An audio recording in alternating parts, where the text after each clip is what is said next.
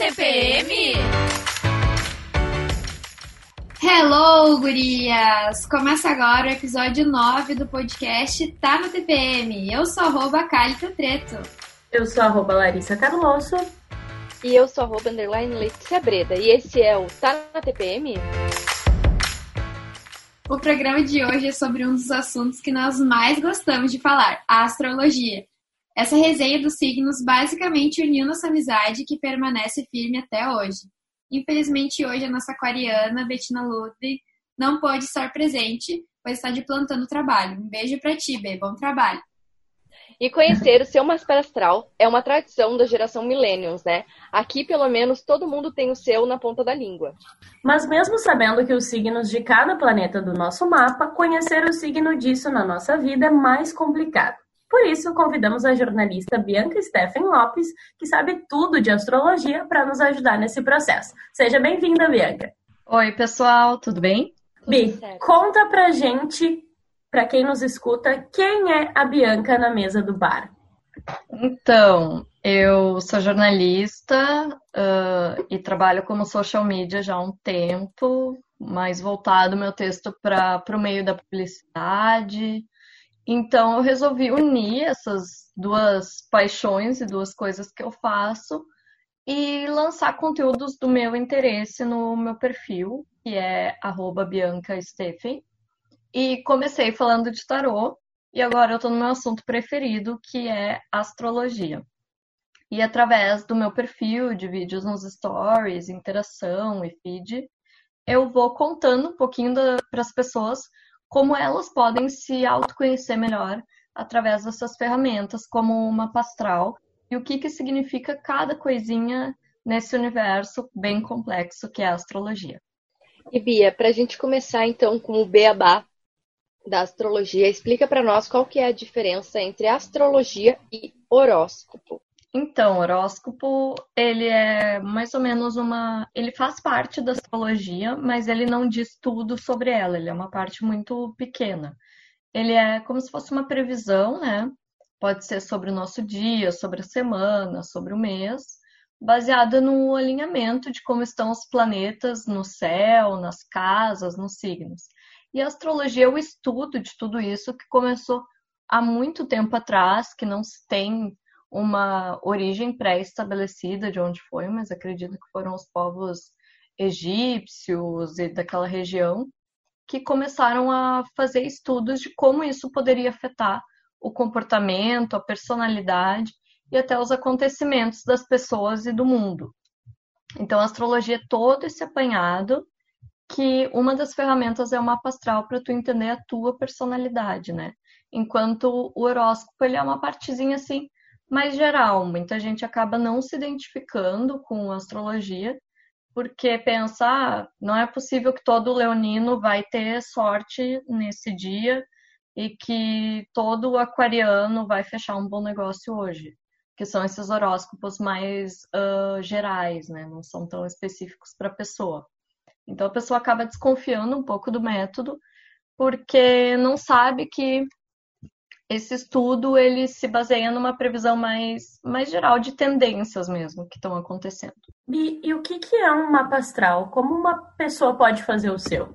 Então, mapa astral, dá pra gente. Tem vários sites, assim, se pesquisar mapa astral grátis, pelo menos para tu saber o teu alinhamento, né? Uh, astrologia calcula todo esse alinhamento do, dos planetas e do, dos signos no céu então, o mapa astral ele nada mais é que esse alinhamento na data e na hora que tu nasceu, né?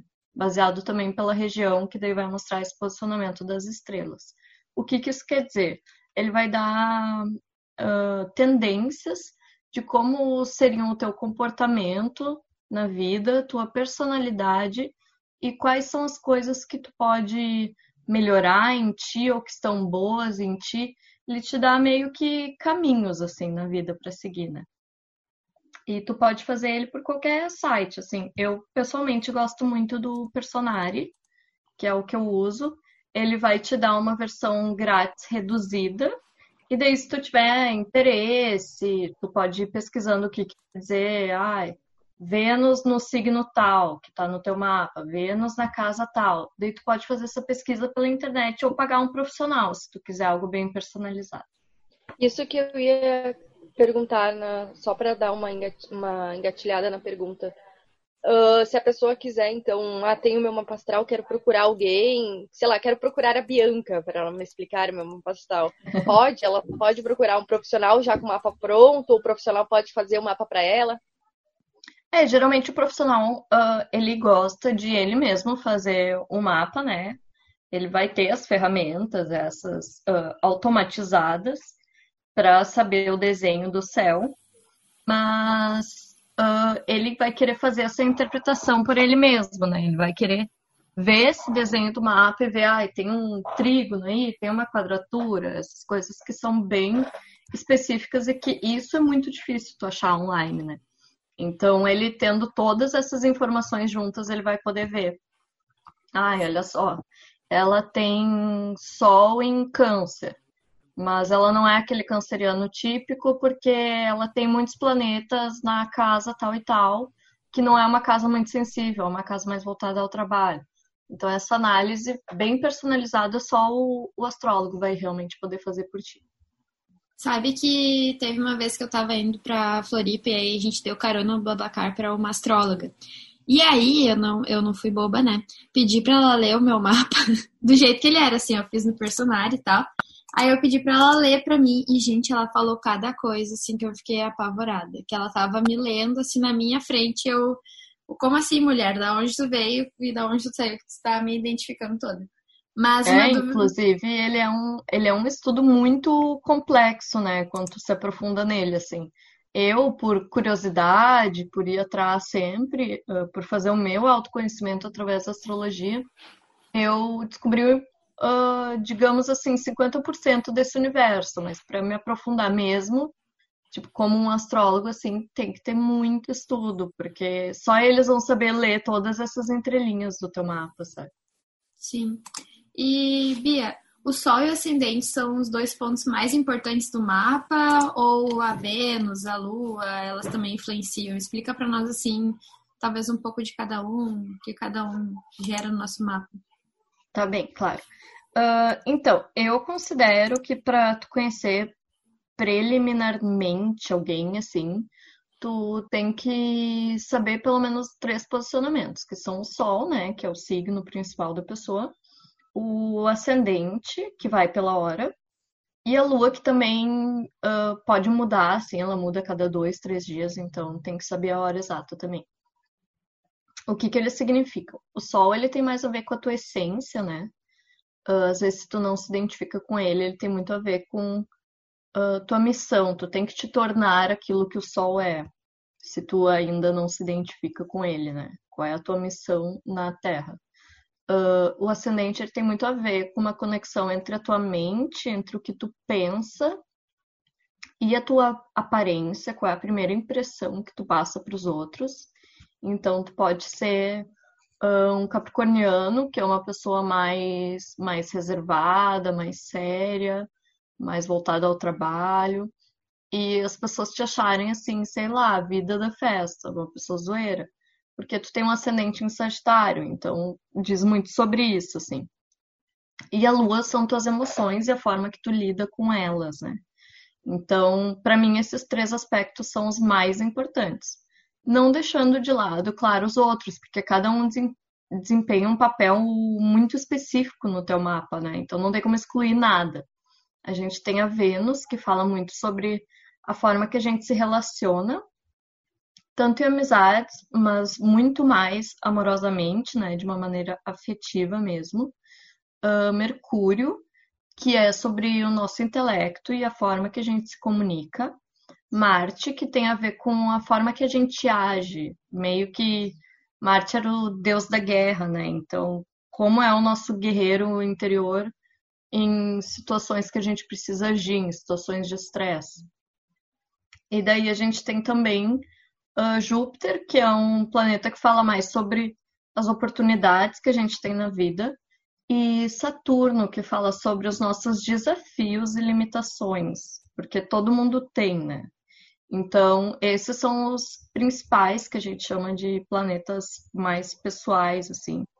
Os outros que vêm no nosso mapa, que são Urano, Netuno e Plutão, eles falam da gente enquanto geração, não enquanto indivíduo. Então, eles não vão falar da nossa personalidade. Eles vão falar da gente enquanto algo maior, tipo a marca que a nossa geração vai deixar na história. Interessante, isso era uma coisa que eu não fazia ideia. é, esses e... são bem, bem complexos. E Pia, uma coisa que também sempre me deixa um pouco uh, questionando assim, o que, que significa essa questão do inferno astral. Eu vejo bastante pessoas falando, ah, tô no meu inferno astral. O que, que é isso, estar no inferno astral? O que, que isso afeta no comportamento? Sim, é, o inferno astral, ele foi uma coisa que ele ficou muito popularizado, assim, mas não de uma maneira muito correta, eu diria.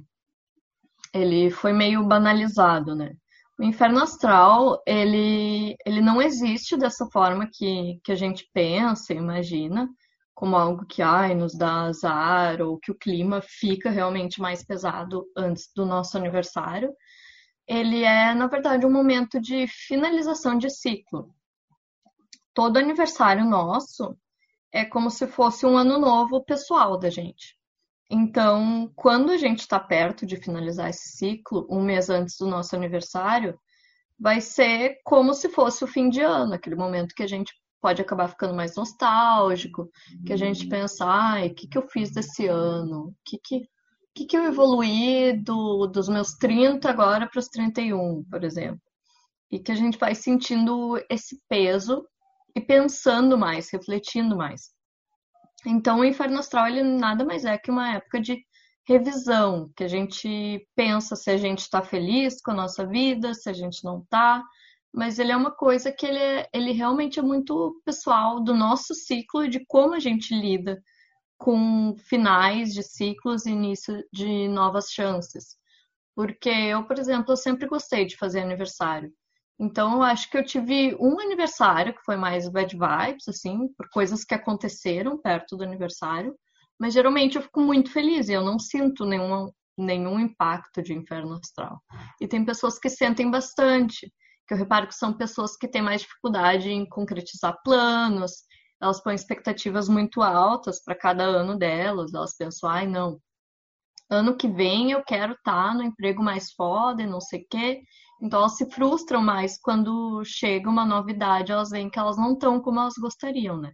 Então tem muito mais a ver com isso do que com um fato. Tipo, não é toda pessoa que vai sentir isso. Bi, e dizem que nos próximos quatro meses a Vênus estará retrógrada em Gêmeos. É verdade? O que, que isso impacta na nossa vida?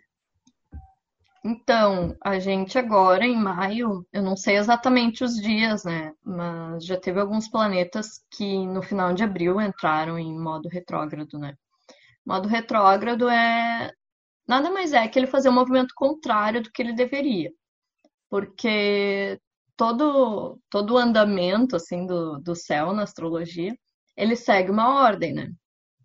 Uh, todo signo, todo planeta começa seu movimento por áreas, passa por touro, gêmeos, câncer, leão, virgem, assim vai indo, até chegar lá em peixes, que é o último, e daí continua, recomeça lá em áreas.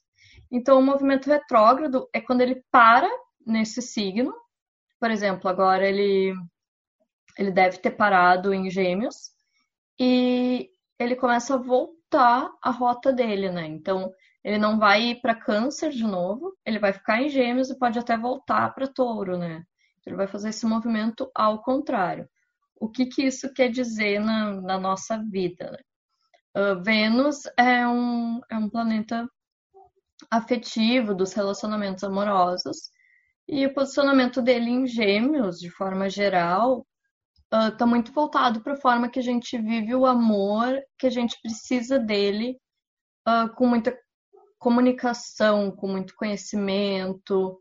É um, é um amor que, que é mais exigente no sentido de que a gente não vai só querer o lado atraente da pessoa fisicamente, a gente se atrai pelo intelecto, pelas ideias, pela troca que a gente tem com ela, né?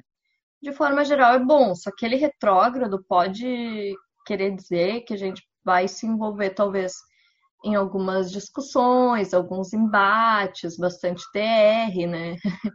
Então, por falta o que que de comunicação, é. É, ou por comunicação demais, sabe? Ficar naquela noia de querer fazer muita DR. Então é Sim. mais ou menos isso, assim. A gente vai ter uns quatro ou cinco planeta, planetas retrógrados nesse mês de maio. então é, vai ser um mês complicadinho, né, Gurias? Não quer dizer que vai terminar namoro, assim. Mas quer dizer, assim, que se. Eu, eu fecho seis anos de namoro, seis anos de namoro esse mês, meu Deus do céu.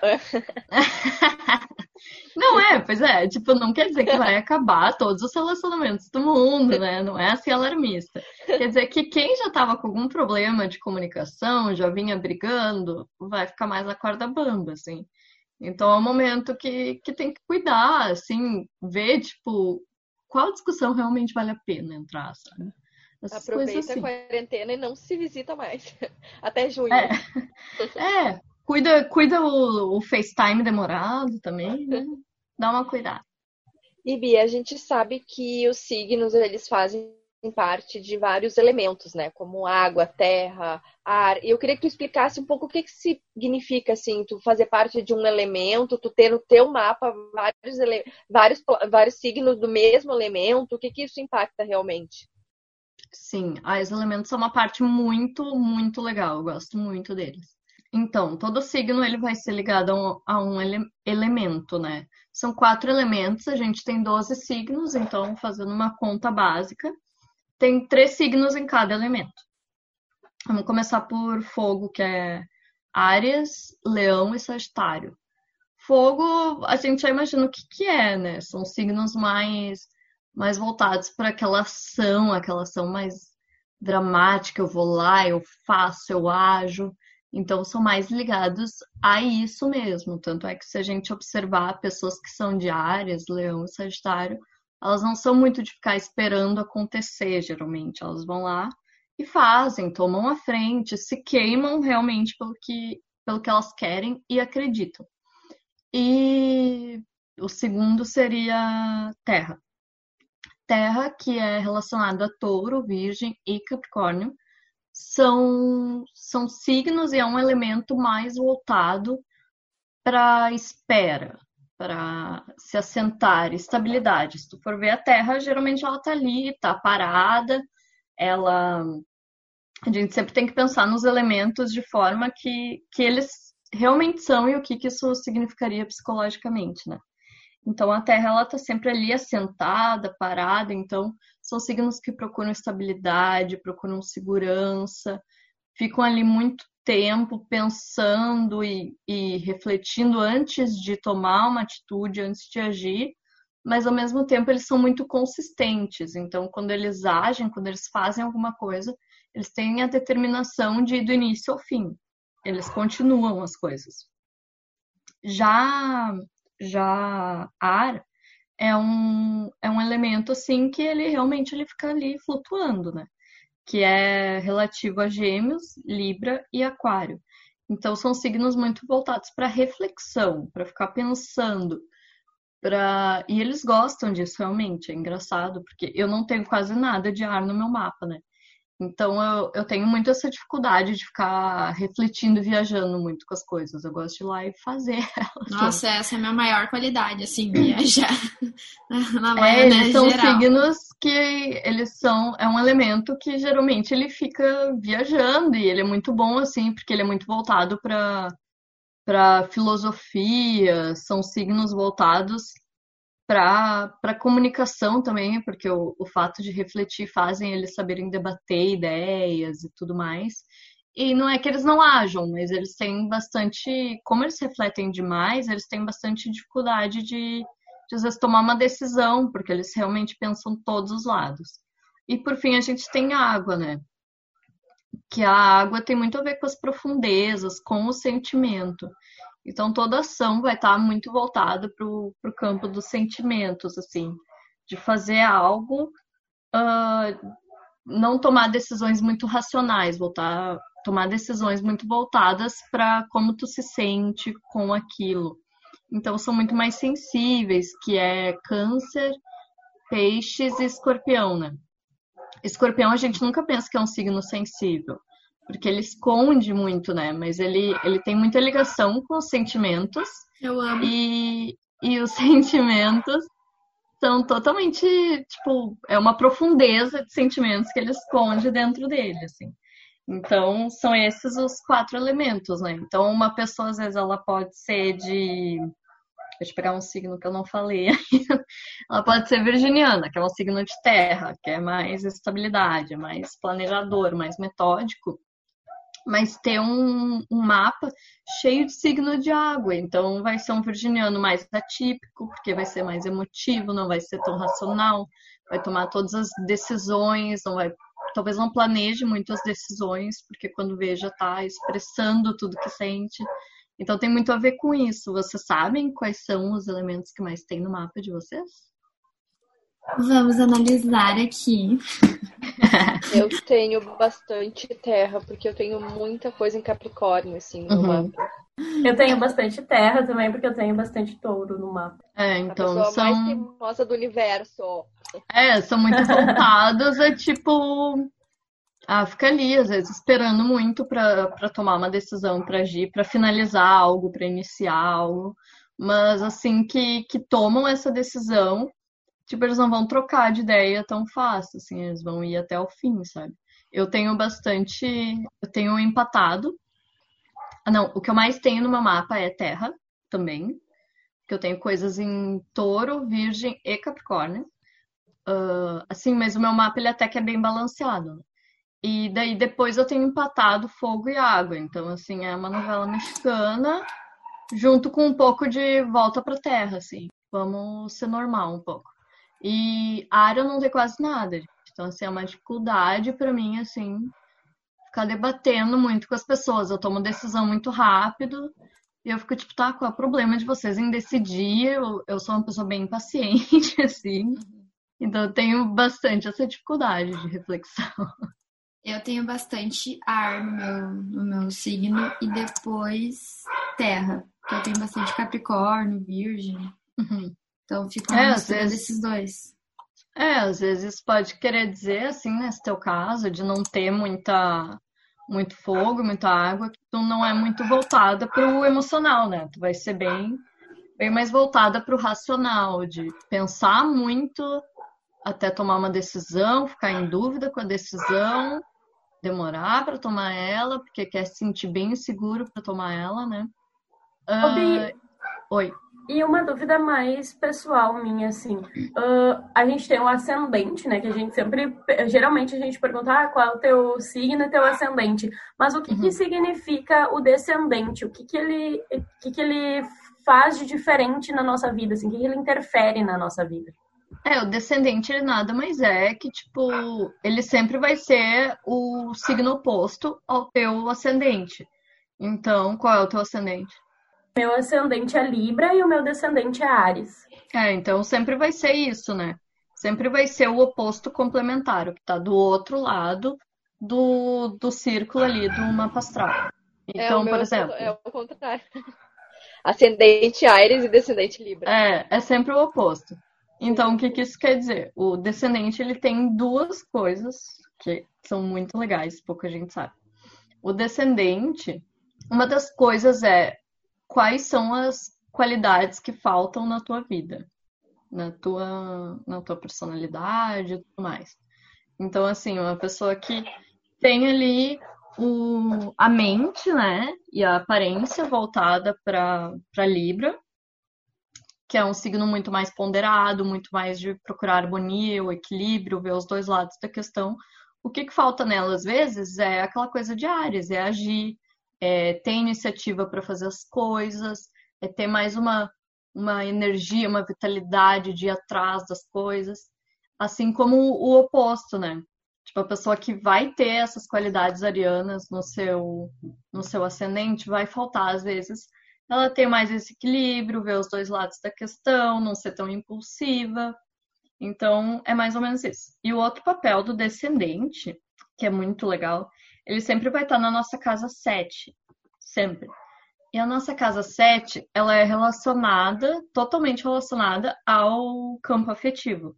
Então, o descendente, ele tem muito a ver com as características que tu busca num potencial parceiro amoroso. Então, por exemplo, se teu descendente está em Libra, isso não quer dizer que tu vai se apaixonar por uma pessoa de Libra, mas quer dizer que provavelmente tu vai se apaixonar e gostar mais ou se dar melhor com pessoas que têm essas características de ver os dois lados, de ser sociável, como é um libriano, de, de ser comunicativa e tudo mais. Ou daí tu vai se encaixar ali, no caso de ter o descendente em áreas, em procurar uma pessoa que seja assim, cheia de energia, impulsiva, aventureira, que nem, que nem são os arianos. Então é, um, é uma coisa bem legal, porque poucas pessoas sabem, né? Meu descendente, meu ascendente é em peixes, então o oposto é virgem. E quando eu descobri isso, eu fiquei muito chocada, porque eu sempre gostei, assim, de, de me sentir muito segura nas minhas relações amorosas. E meu descendente está em virgem, e tem muito a ver, assim, de eu combinar com pessoas que são mais planejadoras, mais metódicas e tudo mais. E meu namorado, ele, ele nasceu na, na cúspide, que é a troca de signos, entre leão e virgem. E ele tem muito essa coisa de, de virginiano ser metódico, planejador e e tudo mais. E deu super certo essa coisa do descendente. E aproveitando que tu falou da cúspide, explica para nós o que, que é essa, essa famigerada cúspide. A cúspide, com esse nome horrível, né?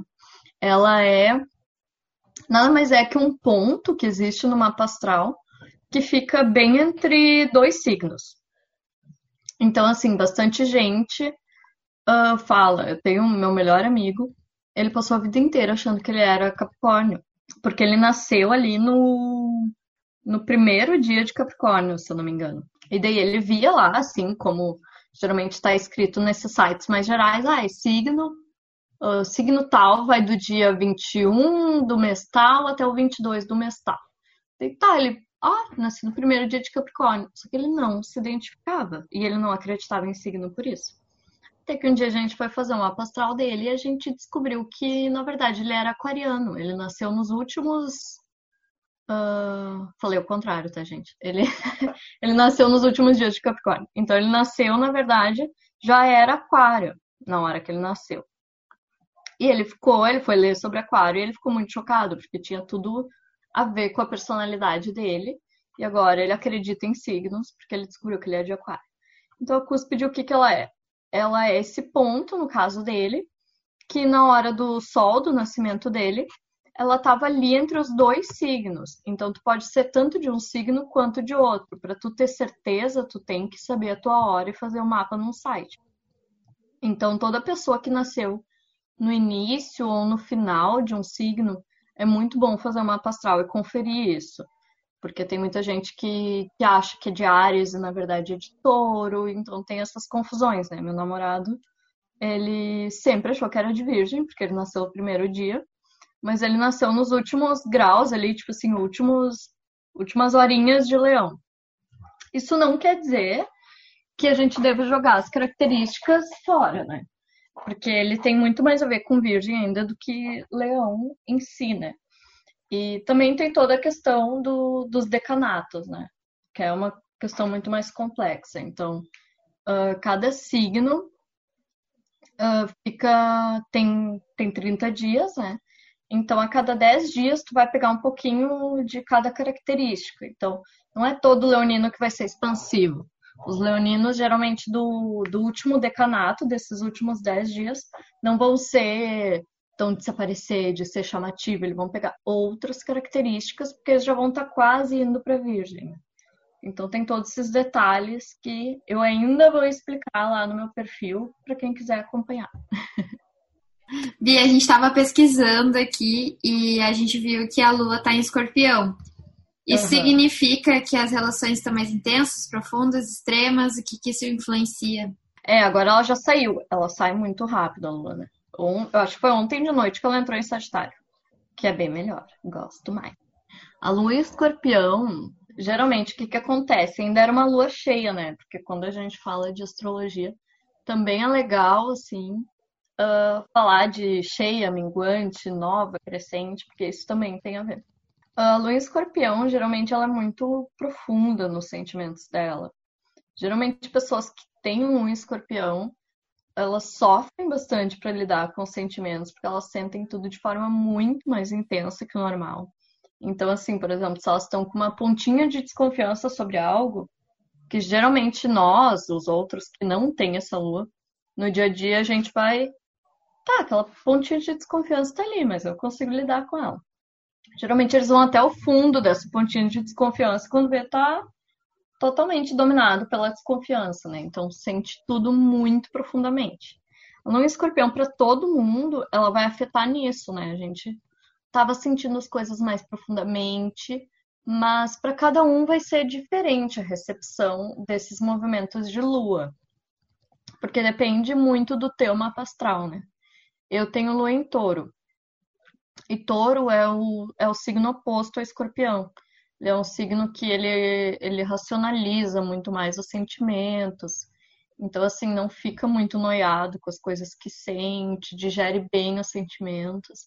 É o oposto. Então, geralmente, quando a lua tá em escorpião, eu sofro bastante.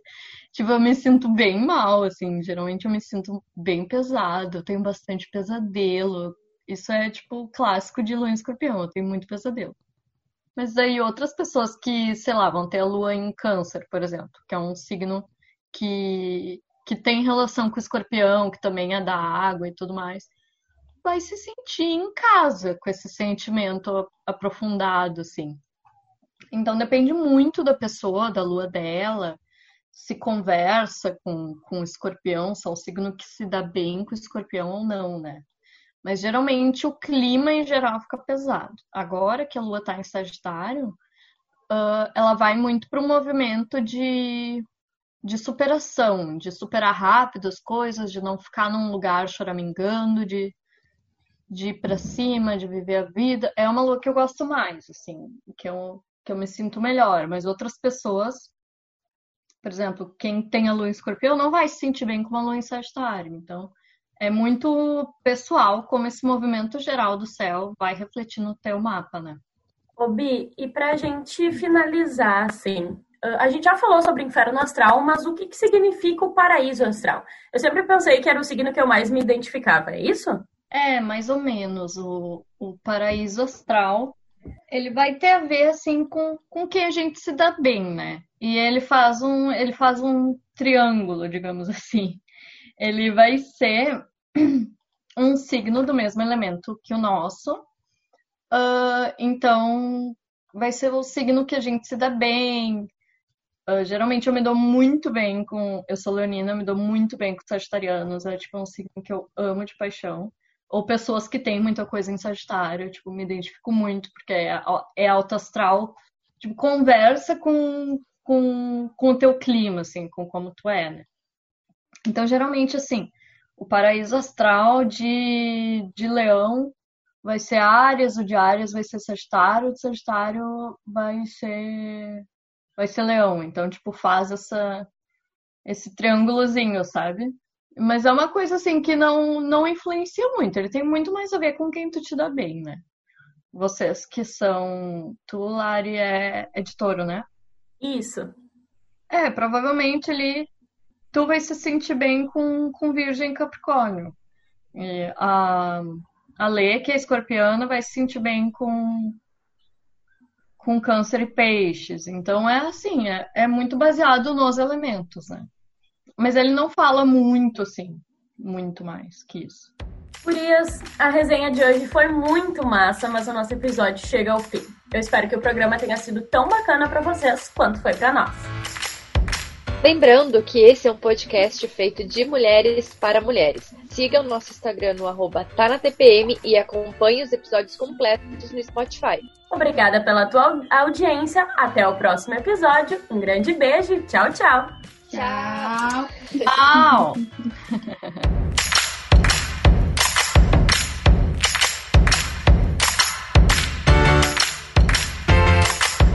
tá na TPM?